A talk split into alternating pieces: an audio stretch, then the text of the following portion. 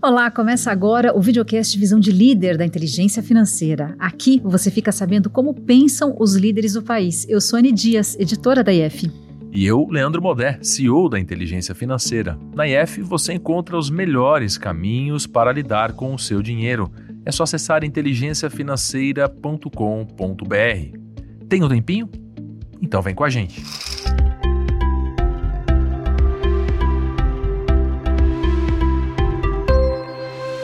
Leandro, quando a gente fala em educação, dificilmente a gente associa este assunto a ganhar dinheiro, né? Pois é, mas olha, é, como negócio, educação tem tido vários cases de sucesso no Brasil nos últimos anos e hoje, no Visão de Líder, a gente tem como convidado um dos maiores exemplos disso, se não maior, viu, Anne? Pois é, a gente está falando do Rodrigo Galindo e da Cogna Educação, o maior grupo desse setor aqui no Brasil, inclusive tem ações negociadas na Bolsa de Valores na B3. E a gente então inicia o nosso papo, Rodrigo. Tudo bem, Rodrigo? Tudo ótimo, prazer estar aqui com vocês. Prazer é todo nosso. Obrigado pelo seu tempo. A gente sabe que o seu tempo é super difícil e a gente aqui reuniu alguns dados e algumas informações sobre você.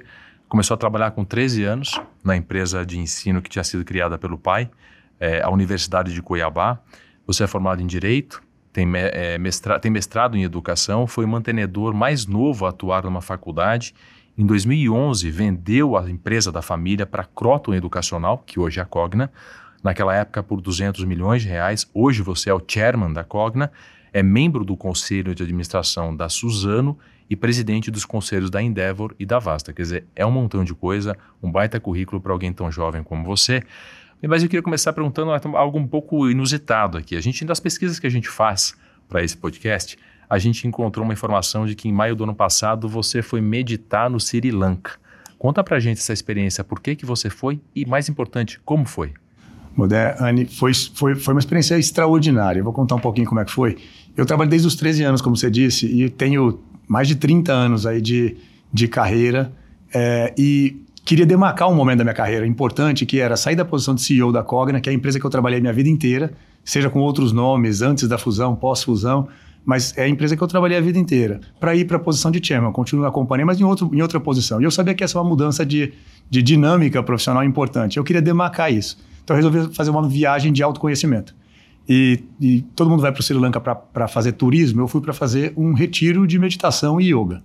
Então eram quatro horas de meditação e yoga, por dia, quatro horas e meia, a gente acordava às quatro e trinta da manhã.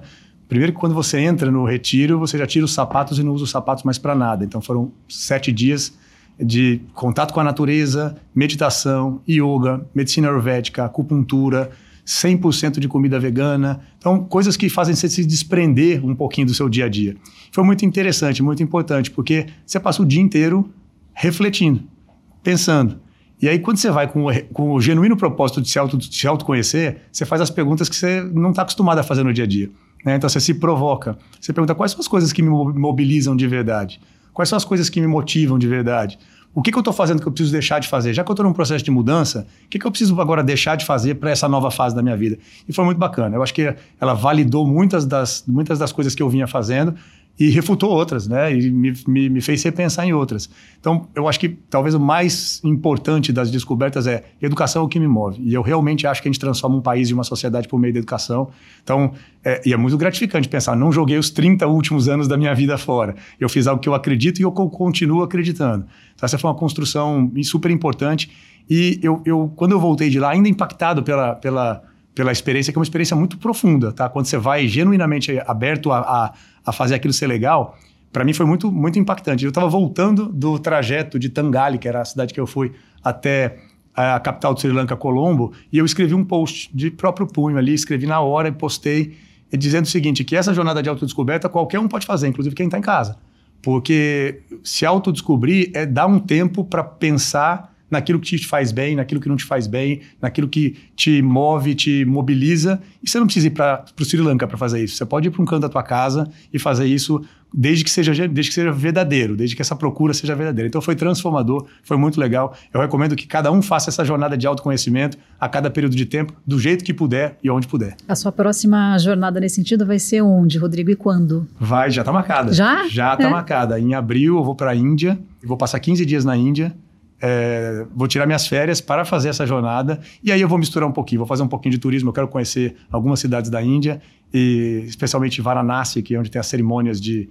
de, de são cerimônias é, in, in, in, do hinduísmo que são muito bacanas, e aí eu vou aproveitar e mesclar um pouco de, de yoga, é, turismo, cultura, fazer uma viagem bacana.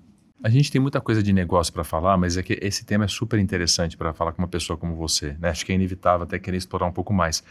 É, a gente fala de, desse tipo de experiência, é, mas é difícil, né? Não é difícil? Porque você tem uma questão de humildade, né? Acho que todos esses retiros, eu sei porque eu já fiz também. Não fiz no Sri Lanka, mas já fiz também. Mas é muito interessante é, você também se ver ali numa, numa, numa, numa condição totalmente diferente do seu dia a dia. Assim, foi difícil também foi, acho que essa dificuldade é que torna bacana o processo, né? Porque você está lá com 12 pessoas do resto do mundo que não te conhecem, que você fica vulnerável, então você se permite ser vulnerável, você se permite no quarto dia, 24 horas por dia com esse grupo de pessoas, você já se sente melhor amigo dessa pessoa, você fala coisas da, que você não está acostumado a, a, conversar no seu dia a dia. E você começa a, a, a, Você se abre um pouco mais. Então é difícil porque você tem que ter humildade para perceber que aquelas pessoas não conhecem a tua, a tua a tua história, a tua trajetória, de onde você vem, para onde você vai. Então elas falam o que elas estão pensando e às vezes não é o que você quer ouvir.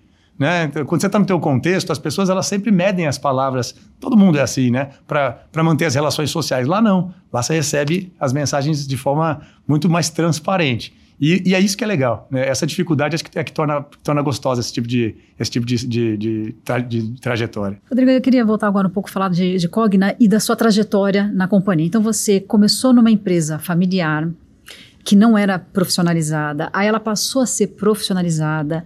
A Cogna, então, foi de capital aberto, sem controle definido, e passou a ter o controle definido. Queria saber como é que foi essa trajetória para você, onde que você se encaixou em todas essas mudanças? Olha, é, é super importante entender qual é a estrutura de governança que está si, tá, tá permeando uma organização, porque o teu papel precisa mudar de acordo com a estrutura de governança. O meu papel como CEO na época da empresa familiar é diferente do meu foi diferente do meu papel como CEO depois que essa empresa passou a ser uma empresa de capital aberto de controle definido e depois de controle pulverizado. Então, você tem, você tem coisas que você deixa de fazer e coisas que você passa a precisar fazer nesses, nesses é, é, momentos todos da organização. Por exemplo, como uma companhia de controle pulverizado, você tem que entender que alguém precisa catalisar a demanda de todos os acionistas da companhia, porque não tem um acionista de referência onde você vai lá e pergunta para ele: olha, qual é o próximo passo da companhia? Você tem que ser capaz de, de, de entender as, as, perspectivas de todos os acionistas, defender é, um grupo que é heterogêneo, né? tem investidores que são mais de curto prazo, mais de longo prazo. Então você tem que fazer uma estratégia considerando todos os interesses envolvidos e pensar em, em, em proteger esses interesses. Então, esse é um desafio extra que a cultura de uma, de uma cultura de capital, uma empresa de capital aberto de controle pulverizado tem. É muito gratificante, né? Cê, cê, cê, eu acho que de todos os momentos, cada um tem sua delícia, sua, sua dor e sua delícia, mas eu acho que uma empresa de capital aberto com controle pulverizado, ela permite que você é, tenha, esteja mais próximo de um conjunto mais heterogêneo de investidores. Isso é muito rico. Então, quando você, você sai para conversar com 20 investidores, é, do Brasil e de fora, você pega perspectivas muito interessantes, você aprende nessas interrelações. Então, para mim, foi muito gratificante passar por esses momentos, mas eles são realmente diferentes. E, e, é permitido errar? Você errou nessa trajetória e você reconhece e identifica quando e como e por que você errou, Rodrigo? Consigo fazer, ter momentos claros de erro. E sabe que eu vou, vou usar essa, essa expressão do erro, Anne, para falar um pouquinho sobre, sobre o processo de digitalização, né? Porque da, um dos atributos que você aprende quando você entra num processo de, de, de verdade de transformação de, de cultura para uma cultura digital é que o erro faz parte do processo. Né? Errar, errar rápido, errar barato, errar, errar tendo a consciência de que aquele erro tem que gerar valor, pra, pra, você não pode repetir no erro. É, fail, fast, fail fast, learn fast. É, é difícil você fazer, você virar essa chave, porque você, a gente cresceu num ambiente de gestão onde o erro devia ser punido e o acerto recompensado. Só que se você pune o erro, você e você sabe que sempre você vai do ponto A até o ponto B do jeito certo, você vai sempre do ponto A ao ponto B pelo mesmo trajeto, para nunca errar. Só que às vezes tem muito valor em passar pelo ponto C no meio do caminho. Só que para encontrar o ponto C, você vai precisar errar. Então, a inovação, ela só vem quando você permite o erro. E uma cultura inovadora só se constrói numa cultura que permite o erro. Mais uma vez, o erro rápido, o erro pequeno, o erro que leva a aprendizado, o erro que é consertado de jeito que não é repetido, mas esse erro tem que ser permitido. Então, a gente construiu, começou a construir essa cultura a partir de 2018, quando a gente iniciou esse processo de transformação cultural para a digitalização, e um dos atributos é permitir o erro. É esse erro que a gente comentou aqui. Então, eu sim errei inúmeras vezes na minha trajetória, mas é, acho que a, a, intenção sempre, sempre foi de, de construir algo positivo e no meio do caminho vários, vários pequenos equívocos. Ou importantes equívocos. Eu posso citar, citar alguns. Eu acho que, uh, por exemplo, talvez a gente precisasse, a gente foi, tenha sido muito agressivo no processo de crescimento orgânico da companhia lá em 2014 ou 15. É, a gente estava num mercado muito positivo, num mercado muito crescente, um para um dos produtos da companhia que era o ensino presencial, e a gente teve uma mudança a partir de 2015 e a gente tinha crescido muito a estrutura de campus das nossas unidades. Talvez a gente tenha sido, a gente devesse mais rápido do que a gente fez ter nos readaptado para uma cultura mais digital. Mas engenheiro de obra pronta é fácil, né? Então, acho que o que a gente aprende é, assim que a gente detectou que a digitalização estava acontecendo, a gente fez o caminho contrário, reduziu a quantidade de campos, aumentou a quantidade de polos e conseguiu é, reverter essa situação para uma situação super é, saudável que a companhia está hoje, muito positiva que a companhia está hoje. Então, acho que é isso, é aprender com o erro, ter humildade de reconhecer o erro. É, o que você vê de muitos executivos e é que uma coisa é errar e a gente aceitar o erro. A outra coisa é você detectar o erro e continuar pagando para ver e insistindo no mesmo erro para não ser obrigado a reconhecer que tomou uma decisão equivocada. Esse é um problema que a organização não pode, a organização sofre quando os gestores têm essa, essa, esse, esse perfil, têm essa característica. É, eu vou aproveitar esse gancho que você falou de ensino à distância para falar um pouco de dificuldades. A Anne acabou de falar sobre erros e agora acho que tem um capítulo de dificuldades que é inevitável, né? Uma trajetória longa sempre tem dificuldades. E aí a gente está lembrando aqui de algumas, né? A tentativa de fusão na época com a Estácio, que não, que não passou no CAD. Aí veio a pandemia, por isso que eu lembrei do EAD, fazendo a correlação com pandemia. Enfim, são muitas dificuldades, algumas grandes dificuldades. Aqui eu estou mencionando duas, certamente houve mais. Né? Aí eu queria te ouvir, como assim, o nome do, do, do programa é Visão de Líder. O que, que, um líder faz nesses momentos? Qual é o papel de um líder nesse momento e como que você enfrentou e, na verdade, não só enfrentou, mas guiou o grupo é, em meio a essas dificuldades? É uma ótima pergunta, porque a gente aprende muito nesses processos que não, não acontecem do jeito que a gente quer, né? Eu vou até tirar a palavra de acerto ou erro, porque às vezes o que parece um, um erro ou um revés em um momento é, se mostra super positivo por algum aspecto em outro momento, né? Acho que é, é, vou, vou, dar um exemplo disso que eu estou dizendo. Vamos pegar esse primeiro exemplo que você citou, que foi a, fusa, a tentativa de fusão com a Estácio, que foi é, negada pelo CAD. É, é, óbvio que quando você espera um resultado e esse resultado não vem como você espera, você se frustra. É, então, óbvio que eu fiquei frustrado, né? Não dá para chegar aqui e dizer, não, foi ótimo, fez bem para a companhia. Não, a gente ficou frustrado, chateado. Mas alguns dias antes, a gente já tinha sentido, pelas interações que os advogados tinham conosco, que existia uma chance concreta da transação não ser aprovada a gente juntou um grupo, reuniu um grupo de, de executivos, um grupo pequeno de executivos. Em alguns dias a gente preparou um enorme evento de lideranças que aconteceu 12 horas após a, o último voto do CAD. Então, o último voto do CAD aconteceu à noite, no outro dia, às 9 horas da manhã, a gente reuniu 350 líderes dentro de um auditório e falou o seguinte: nós temos duas horas para falar absolutamente o que vocês quiserem sobre a potencial fusão com a Estácio que foi negada pelo CAD. Então pode perguntar o que vocês quiserem. Tudo que a gente puder falar, a gente vai dizer. A partir daí, a gente vai falar sobre o futuro. A gente vai virar essa página e a gente vai falar sobre o futuro. E a gente gastou mais seis horas do dia plantando a semente do que seria a nossa transformação digital, a, nossa, a criação da nossa cultura digital.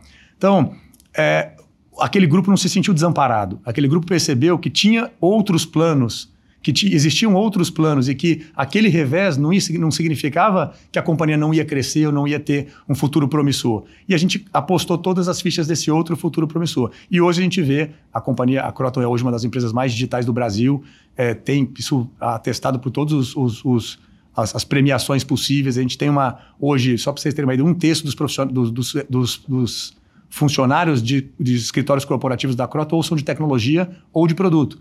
Então, a gente é realmente uma, uma, empresa de tecnologia e educação. Só que é muito diferente do que a gente era cinco anos atrás. E certamente ter encarado essa jornada de, de cultura digital como, como quase como que um caminho alternativo a, a, a uma fusão foi muito importante, tanto para é, suprir aquela, aquela, aquela sensação de, de vazio que, acontece, que vem quando alguma coisa te frustra, quanto para preencher aqueles líderes que eram liderados é, por outros líderes de um, um, novo propósito, um novo objetivo. Então, acho que é assim eu, eu, na minha visão, é, acho que é, é, esse é o papel do líder, é criar opcionalidades e engajar o time, porque uma organização é feita de pessoas acima de qualquer coisa.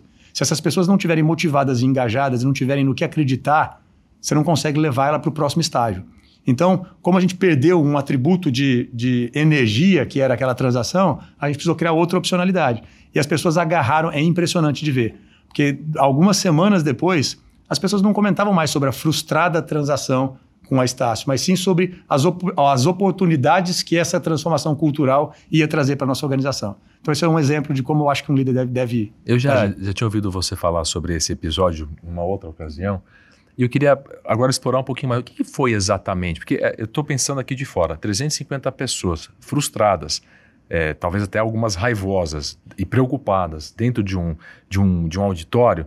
É, me, me cheira um pouco assim, parece alguma coisa meio catártica, assim. Como é que foi isso daí? Como é que vocês fizeram? Como, como é que vocês conduziram esse negócio para não sair do controle também? Foi muito bacana, porque por isso que a gente dividiu a, a reunião em dois momentos que o primeiro momento tinha exatamente essa característica que você citou. Era, era, era, era um momento down da reunião, né? As pessoas estavam lá para chorar as mágoas e, e, criticar e dizer que o que elas não concordavam, por que, que tecnicamente elas achavam que a decisão não deveria ser essa. A gente deixou as pessoas falarem, deixa, deixa, deixa correr. E a partir do momento em que a gente falou, ó, a gente, a gente respondeu todas as perguntas, ficou claro por que, que essa transação não aconteceu e, e aqui foi a parte ruim da reunião.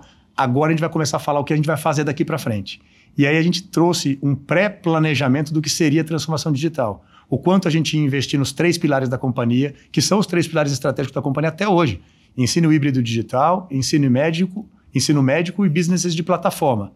Desta transação, por exemplo, desta, e desta reunião, surgiu a proposta de aquisição da plataforma Somos na época, que não era uma plataforma, era uma empresa de conteúdos com as melhores marcas de educação básica do Brasil, mas uma empresa de conteúdos e que se transformou numa plataforma de tecnologia e educação. Então, muito provavelmente, é, é, é, a gente, muito provavelmente não, mas possivelmente a gente não teria seguido esse caminho se a gente tivesse se focado em outro projeto, que seria tão gerador de valor quanto. Então, acho que, eu acho que você tem que.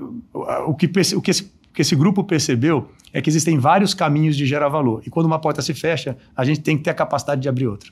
É isso. E, Rodrigo, vocês têm uma supervalorização de ideias que nascem aqui dentro da casa, não tem? Vocês valorizam as boas ideias. Por que, que vocês recorreram a essa estratégia e não buscar ideias que vinham de fora, abrir para concurso, sei lá, qualquer outra coisa? Isso é muito bacana. Eu vou até dar um passo atrás, Anny, para explicar um pouquinho o que, que é essa, essa valorização de ideias internas. É, a, gente, a gente é uma empresa claramente, claramente focada em eficiência e performance.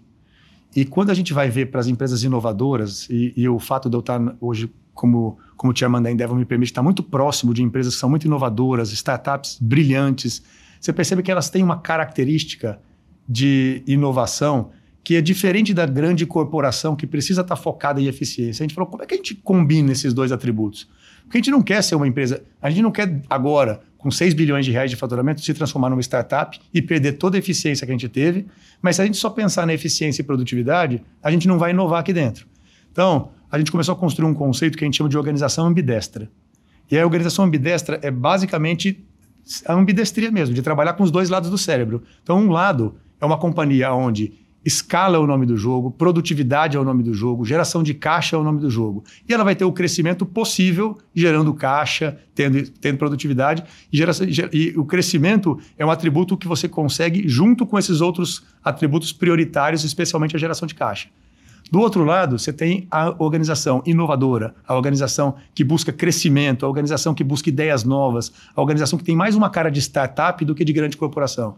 E a gente percebeu que esses dois mundos precisam co coabitar dentro de uma companhia que quer, ao mesmo tempo, ser grande, ser geradora de valor, mas pensar no futuro.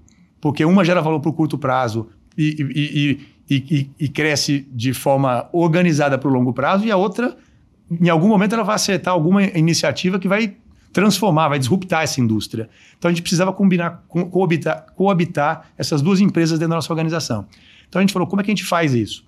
E aí foi um processo de construção muito bacana, porque eu já estava no meu processo de transição para a Chema e eu e o Roberto pensando em como que a gente construía essa nova empresa. Então a gente trocava papers, a gente trocava material de trabalho, é, é, é, é livros, para poder é, trazer, trazer o, a teoria para a prática e aplicar. E a gente construiu então aqui o que a gente chama de Hubble. O Hubble é um nascedouro de startups.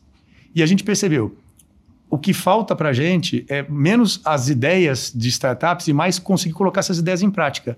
Porque a gente percebeu que quando a gente abriu para ouvir os nossos colaboradores, tinham mais de 27 teses que precisavam ser provadas aqui dentro. Então a gente falou, a gente não precisa pensar em ideias de startups fora. A gente precisa criar uma máquina que ajude esses, start, esses startupeiros, ou esses, esses empreendedores, a usarem a máquina da organização para gerir suas startups. Então, olha que bacana. Como funciona hoje para criar uma startup aqui dentro? E já tem nove teses que estão sendo desenvolvidas, tem seus sponsors, seus heads, esses heads têm equity dessas teses de negócio. Então, como é que funciona? É, ele tem que fazer um plano de negócio. E ele apresenta esse plano de negócio para o Comex, que é o grupo que o Roberto lidera. Hoje é tudo dentro da organização. Isso são iniciativas que não passam pelo conselho, que são dinâmicas, tem que ter o dinamismo da própria operação. E o, o, o Comex entrega, faz ou não um aporte de capital para essa empresa. Então, como se fosse exatamente uma startup fazendo um processo de, de um round de captação com um fundo de investimento. Com uma diferença. Essa startup ela pode usar todo o portfólio de produtos e serviços que está disponível na companhia sem pagar por isso. Então, ela nasce com um diferencial competitivo. Então, a gente tem, por exemplo, um conjunto de conteúdos que deve estar avaliado, não sei, em 350 milhões de reais.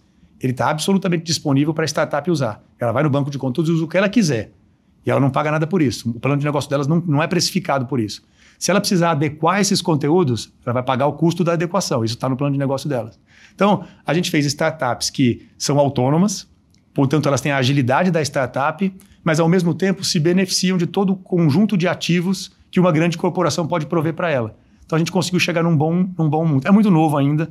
A gente tá, as primeiras teses começam a virar produtos agora, que elas nascem de uma ideia, de uma idea, aí depois tem o explore, tem o validate, o growth, e depois ela vira um business. E a pessoa que deu a ideia, o startupeiro, ele tem uma participação nesse negócio? Tem. Como é que ele é recompensado por ele isso, tem, ele tem, ele tem, ele tem, a remuneração dele é completamente diferente dos outros executivos. Ele tem salário e bônus, mas ele não tem é, ILP, ele não tem a, ações da Cogna. O que ele tem é um equity da própria empresa dele, que é avaliada de determinado período de tempo, em alguns casos de 3 a 5 anos, e ele recebe equity da própria empresa. Então ele está totalmente incentivado. A gente acredita muito em alinhamento de incentivos está totalmente incentivado. A gente foi pesquisar muitos modelos de, de desenvolvimento de, de negócios dentro de grandes corporações e tinham muitos modelos de insucesso, alguns modelos de sucesso, e a gente se inspirou nesses modelos, deu um toque pessoal para a nossa organização, porque acho que cada modelo tem que viver a realidade que da, da própria organização, e está indo muito bem. Os negócios, é, eles estão saindo da ideia de, da ideia de validate e indo para da fase de validate e indo para a fase de growth. Então, é muito legal ver a energia dos, dos, dos empreendedores aqui dentro da, da companhia. Legal, muito legal. E, claro, está falando de startup, a gente está falando de inovação. Aí eu queria aproveitar você é, para falar um pouquinho sobre inovação e educação. Porque eu acho que educação é um dos segmentos que existe mais discussão sobre, pô, está desatualizado, não está desatualizado, precisa mudar o jeito de ensinar.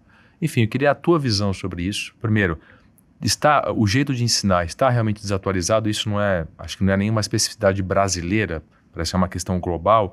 E para onde que vai, na verdade, a educação? Se a gente pudesse se deslocar de 2023 para 2033, como é que você imagina que vai ser o jeito de ensinar e o jeito de aprender em 2033, sei lá? Eu acho que nos últimos 10 anos a gente teve uma evolução que nos últimos 100 a gente não tinha tido. Tá? Acho que a tecnologia está cada vez mais imbricada em, em, educação e é por isso que a gente fez esse processo de transformação todo, é, especialmente para adultos. Tá? Pra, acho que, acho que para crianças e adolescentes, tecnologia sempre vai ser, vai ser meio, vai ser atividade meio.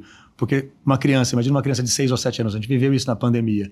Foi muito importante a gente prover para as escolas é, educação tecnológica naquele momento.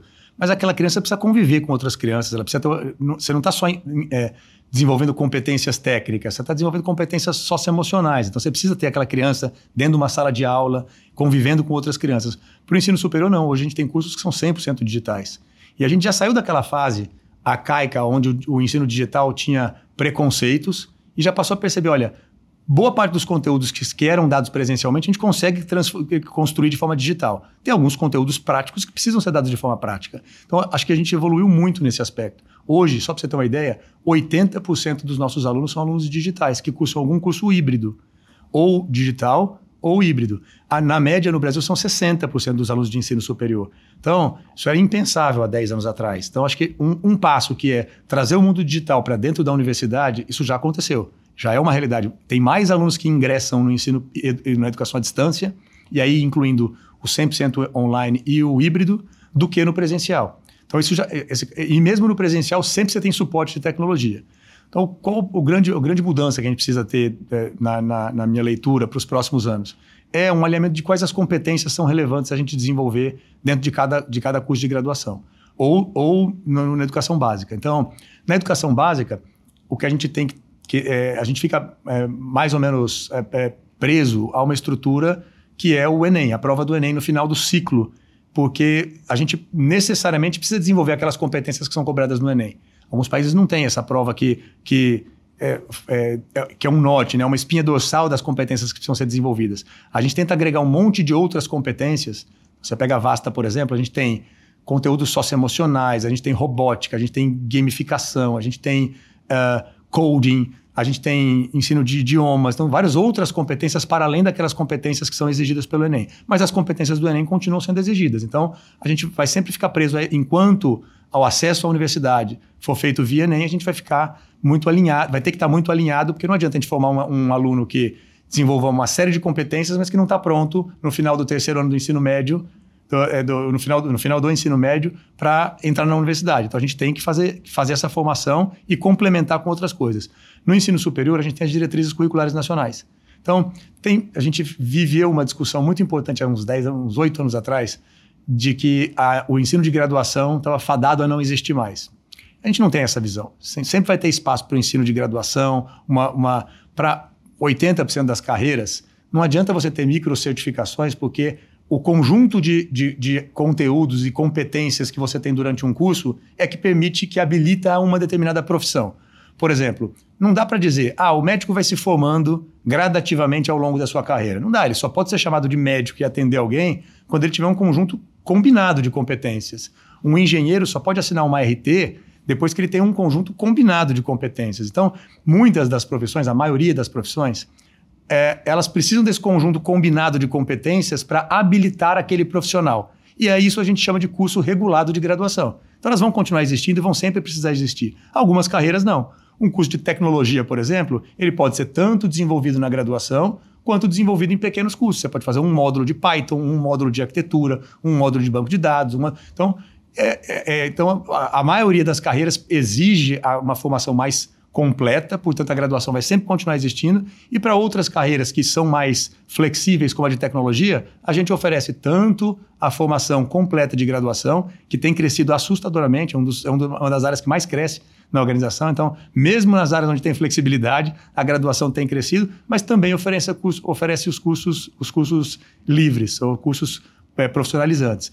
É, by the way, uma das iniciativas que o Hubble, que é aquela iniciativa de inovação, fez foi criar uma escola de tecnologia que forma cursos livres de tecnologia aqui dentro. Então tem um head hoje que, que nasceu, nasceu dessa iniciativa de inovação do Hubble. Então, eu acho que a gente, a gente tem tecnologias novas chegando aí, que a gente ainda não consegue mitigar, é, mensurar, desculpa, o impacto que elas vão ter, mas certamente será importante. Você tem o chat, eu peço que certamente vai, o chat GPT que vai, que vai transformar a forma como, como pelo, pelo menos como as, como as escolas e, e universidades precisam é, é, é, medir sucesso do aluno, né? Porque você já vê, outro dia eu estava lendo algumas discussões de algumas é, instituições americanas que estão é, já voltando a defender que o processo de avaliação deve ser mais focado em atividades orais e, e, e verbais e de interação, então mais do que provas escritas, exatamente para evitar que o, GPT, que o chat GPT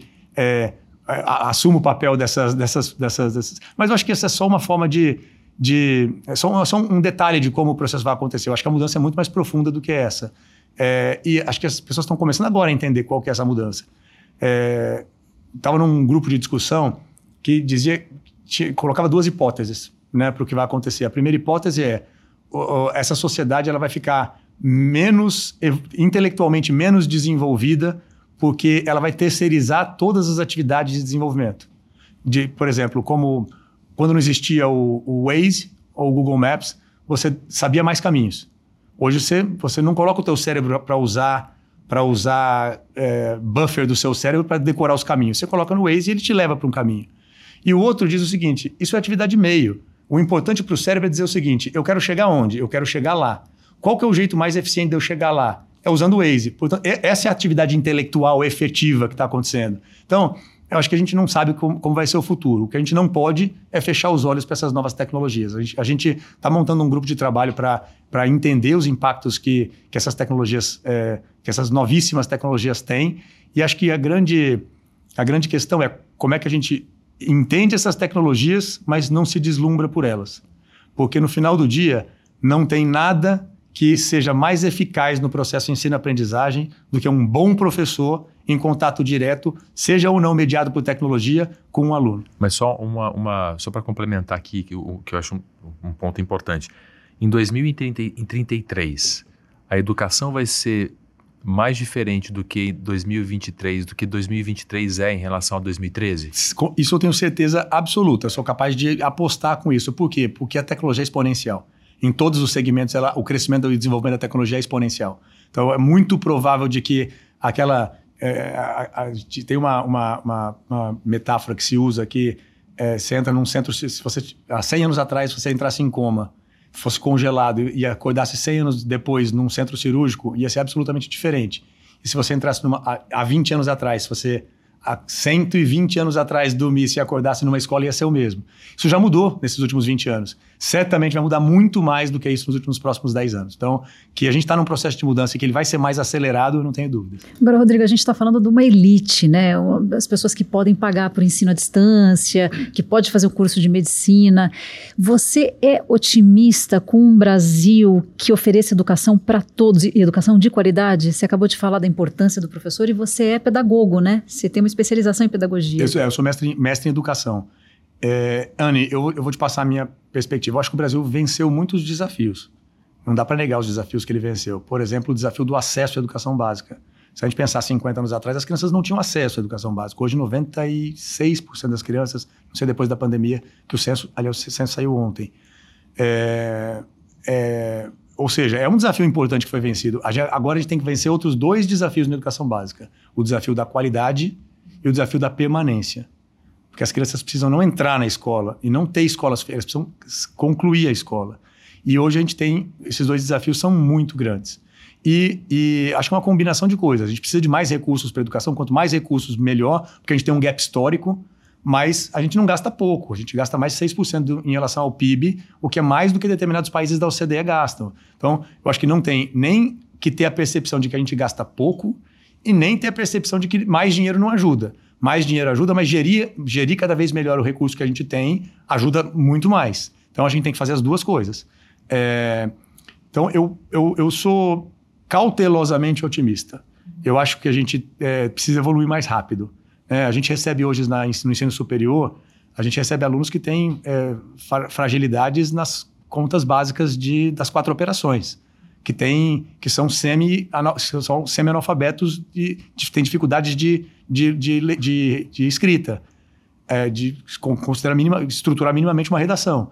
Então, a gente, óbvio, eles não, não passam nas disciplinas, eles entram na faculdade, acessam a faculdade, mas eles não conseguem acompanhar a turma e ficam no primeiro mês. Só que é um ciclo, a gente não vai resolver isso na universidade barrando esses alunos, porque você só criou uma parede para esses alunos se desenvolverem. A gente faz todo um trabalho de tentar resgatar, um trabalho de, de, de tentar trazer as competências da educação básica como atividades complementares, mas muitos ficam porque a formação não aconteceu na época correta. Então, a gente tem que priorizar a educação básica. A prioridade do, do, do, Brasil, do poder público, na minha opinião, tem que ser educação básica, de qualidade e que garanta que o aluno fique até o final do processo. Isso, é, é a gente precisa fazer isso e isso não significa esse é um desafio do poder público, mas a iniciativa privada pode ajudar muito. Tem alguns conceitos de, de, de junção de, de, iniciativa privada e poder público que são muito bem sucedidos. As, as charter schools nos Estados Unidos, por exemplo, são, são a, a, é, a, soluções privadas para gestão de escolas públicas. E conforme os indicadores regulatórios vão subindo, aquelas empresas que gerem determinadas escolas vão tendo aumentos no valor dos contratos. Então tem um incentivo muito positivo. A escola quer ganhar mais dinheiro e quer que os alunos aprendam mais. E os alunos aprendendo mais é melhor, é melhor para a sociedade. Então todo mundo sai ganhando. Né? O governo paga um pouquinho mais para as escolas que performam melhor, o que é justo, e os alunos querem ir para as escolas que performam mais. Então, é, acho que a gente tem que romper um pouco essa dicotomia entre escola privada e escola pública e entender como é que a iniciativa privada pode apoiar a escola pública para que a gente vença esses dois desafios de permanência e de qualidade. Acho que tem algumas iniciativas, mas estamos muito longe de usar todo o potencial que essas parcerias público-privadas poderiam trazer. A gente está caminhando para o final do, do, nosso programa. A gente tem duas perguntas que a gente sempre faz para os nossos convidados, mas antes delas, eu queria é, aproveitar que você é um empreendedor e é um executivo. É, e muitas vezes a gente tem empreendedores muito bem-sucedidos e executivos muito bem-sucedidos. Você é, foi bem-sucedido nessas duas carreiras, vamos dizer assim. Né? E eu queria, é, com esse lugar de fala que você tem, essa experiência que você tem, é, como é que você se vê em relação ao Brasil? E aí eu estou pensando numa perspectiva mais de médio e longo prazo, não só de educação, aí no Brasil mesmo de maneira geral, porque afinal de contas vocês fizeram coisa acontecer. Eu até ouvi a história sua da sua família, quando seu pai decidiu empreender, que ele chamou a família, engajou a família de um jeito muito inteligente, muito sutil e que acabou dando super certo. Se você quiser contar a história também, você fica à vontade. Mas eu queria te ouvir sobre o que, que você pensa de perspectiva para o Brasil que acabou de passar por mais uma década perdida de crescimento econômico. eu acho que no curto prazo, eu sou muito realista. Tá? Eu acho que a gente tem, a gente tem perspectivas é, difíceis. Acho que elas são mais positivas para a companhia do que para o Brasil como um todo. A companhia está num, num, lugar muito privilegiado para capturar crescimento, mesmo num cenário adverso macroeconômico. Mas para o Brasil, eu acho que vão ser anos difíceis. É, mas eu, mas eu, eu, eu acho que tem perspectivas muito claras se a gente fizer a nossa lição de casa como país. Eu acho que a gente tem muitos ativos super importantes. Eu estou no conselho de empresas de uma empresa por exemplo, gigantesca e, e super bem sucedida que é a Suzano, que está indo absurdamente bem, né? Na, na, performando super bem, levando o, o, a produção dela para todos os países do mundo, para muitos países no mundo. Então, tem, tem um Brasil que dá muito certo, mas a gente precisa fazer a nossa lição de casa. A gente, a gente precisa encarar as reformas como algo necessário para que esse futuro otimista chegue.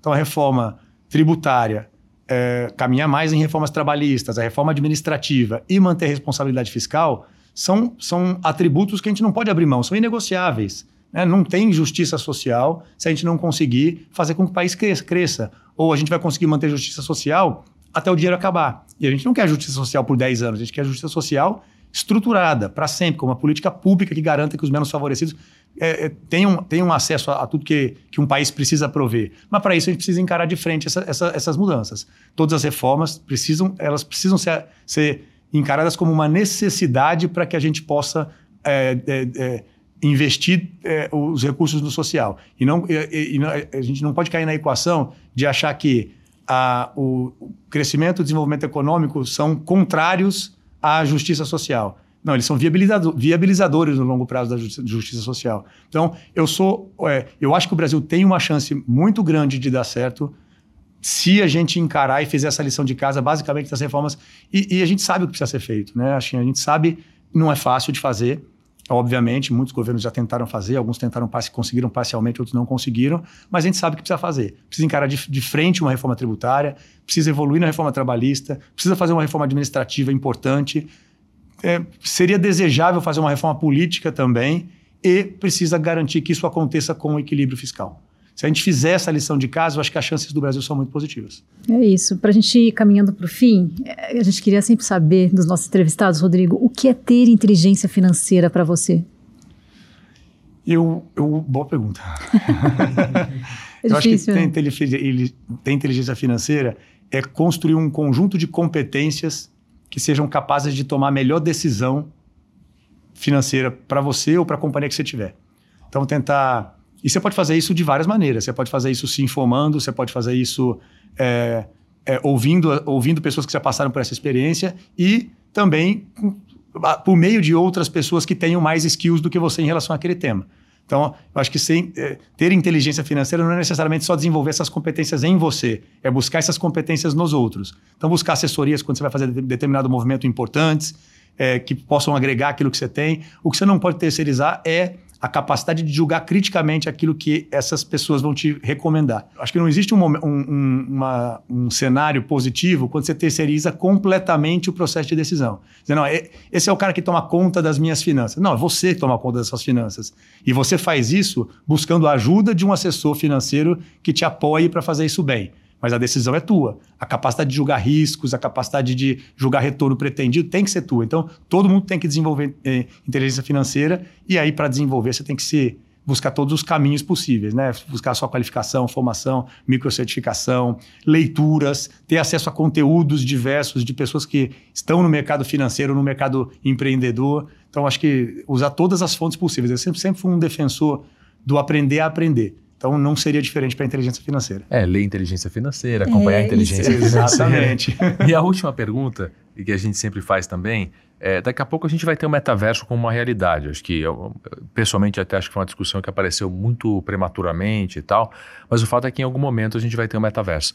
Se você tivesse que escolher um avatar para você no metaverso que não fosse você, você gostaria de ser quem? Bom, eu, se você não tivesse colocado esse caveat de que se não fosse você, diria que eu escolheria a mim não é por cabotinismo ou por, ou por é porque eu, eu, acho que eu acho que a gente tem sempre que, que, tentar construir a melhor versão da gente mesmo. Aliás, esse não é à toa que esse é o jeito Cogna, esse é o propósito da Cogna, impulsionar as pessoas para construir a melhor versão de si mesmas. Que eu acho que às vezes os ídolos eles têm que servir para te impulsionar, mas se eles estão muito distantes de você, eles eles te acomodam. Você fala, eu gostaria de ser como essa pessoa mas eu nunca vou ser, então eu vou ficar como eu estou mesmo. Não, você tem que usar os ídolos para construir a melhor versão de si mesmo. Então eu diria, eu ia dar uma caprichada na versão do Rodrigo para colocá-lo no avatar, mas para me estimular eu crescer. Já que não pode ser eu mesmo, vou tentar pensar em alguém. Eu acho que eu vou tentar pensar alguém bem neutro. Não vou, não vou, vou tentar fugir do ambiente, é, do ambiente financeiro e, e, e empreendedor eu, eu acho tem, tem uma pessoa que eu admiro muito pela trajetória de vida. Eu não gostaria de ter passado por tudo que essa pessoa passou na vida dela, mas teria muito orgulho de ter, de, de, de, de viver, de, de, construir o que essa pessoa construiu, é o Nelson Mandela. Eu acho que ele passou 27 anos preso, gente, e quando ele saiu da, da prisão, ele não foi revanchista. Você imagina a grandiosidade que tem que ter um ser humano para passar 27 anos preso e depois fazer um processo de consolidação e de de pacificação de um país como a África do Sul. Então, acho que é, é acho que é um cara que, que me inspira para ser melhor na vida. Então, acho que é um, é um, é um cara que eu admiro muito. E preso a partir de uma perspectiva dele de que foi injusto, né? Exatamente. Dizer, tudo bem, o cara pode ser preso e falar, pô, mas eu realmente Exatamente. fiz alguma coisa errada. O cara não fez nada errado, ficou 27 anos preso, saiu. E, e sai e levanta a, grandeza, a bandeira. Né? Vamos pacificar esse país? É. Vamos pacificar com os algozes dele. Então, isso é de uma grandiosidade que me admira muito. Ô, Ani, eu, eu agora há pouco eu, eu, eu, acabei mencionando uma história da sua família aqui, mas acho que é bom você contar, pô, ah, porque sim, senão sim. Uh, quem está ouvindo a gente vai falar, mas peraí, o que, que ele está querendo dizer? Como é que foi a história da sua família quando seu pai tomou a decisão de vocês empreenderem, dele empreender, na verdade, criando uma faculdade faculdade e que ia obrigar vocês a, inclusive, mudar de, de, de cidade. Essa história é muito bacana, porque acho que Visão de Líder também é, é, é, uma, é, uma, é, um, é um programa sobre histórias, né? Foi, meu pai, meu pai é um empreendedor nato, assim, tem uma capacidade de assumir riscos, a gente morava em Presidente Prudente, ele tinha uma vida super tranquila lá, ele era reitor, vice-reitor de uma universidade, é, da maior universidade da, daquela região, ele resolveu montar uma universidade no Mato Grosso, que era uma terra desconhecida para a gente naquele momento. E hoje é minha terra do coração, mas, mas na época a gente não conhecia. E, e, ele já tinha tomado a decisão, já tinha entrado com os processos no Ministério da Educação, já estava um ano transitando, tramitando, tramitando os processos, e ele precisava se mudar, já tinha, já estava no tempo dele se mudar. Ele chamou a família toda e disse: Olha, a gente tem uma vida confortável aqui, todo mundo vai fazer faculdade, cada um vai seguir seu caminho, e a gente pode ficar aqui. Eu tinha 12 anos. Ou a gente pode ir para o Mato Grosso, montar a primeira universidade privada do estado de Mato Grosso. A gente vai mudar a vida daquela população. A gente vai criar o primeiro curso de fisioterapia do estado de Mato Grosso, o primeiro curso de odontologia do estado de Mato Grosso. A gente vai formar, trazer profissionais dessa região. A gente, óbvio, vamos colocar em votação qual dos dois cenários vocês querem. E os filhos todos votaram a, é, a favor da gente se mudar para Cuiabá. E a mãe, e sua mãe? E minha mãe, ela sempre acompanhou, assim, sempre foi uma, uma parceira absurda do meu pai. Ela foi a alma acadêmica da universidade. É, a gente fala muito do a gente fala muito do empreendedor, que é o cara que gere as finanças, né, o empreendimento, mas uma universidade ela tem alma, e essa alma é a academia. Minha mãe foi a vice-reitora vice acadêmica, então é, foi então, até uma boa oportunidade para eu lembrar disso, porque se não fosse minha mãe, certamente a universidade não teria sido o que foi. Então ela apoiou e, e, depois de uma vida inteira como professora e diretora de escola pública, estava aposentada, recomeçou a carreira para ser pró-reitora acadêmica, comprou o sonho junto. Então foi um sonho da família. Então, às vezes me perguntam assim: você é da segunda geração? Eu falo, não, sou da primeira porque eu votei para a gente ir junto. Tinha 12 anos, mas eu, eu sou sócio da primeira geração. é isso aí, muito é bom. Isso. Rodrigo, eu fiquei até com vontade de voltar a estudar, de te, te ouvindo, né? Dá vontade de fazer um curso bacana. Assim. E, aliás, a gente tem que ter essa vontade sempre, porque sempre. cada vez mais a gente fala no lifelong learning. É isso aí. Não, a gente não, hoje não se para mais para estudar, né? Foi o tempo em que a graduação ou a pós-graduação era o fim de uma jornada acadêmica. Hoje em dia a gente tem uma jornada acadêmica que é, é uma das teses nossas que as plataformas de educação têm que atender do zero aos X anos. Então, volte, estamos abertos a, a, a, te receber quando você quiser. Por favor, muitíssimo obrigada, Rodrigo Galindo. Até a próxima. Muito obrigado. Eu quero agradeço, agradeço a oportunidade de bater um papo aqui sobre educação e sobre negócios, que acho que são duas coisas que, como você colocou no começo, é, podem e devem andar juntos, porque a gente viabiliza bons, boas soluções de educação quando elas também são bons negócios. Rodrigo, super obrigado, valeu mesmo, foi ótima, ótima conversa. É, e a gente se encontra no próximo Visão de Líder. Até lá, tchau, Até, até, até.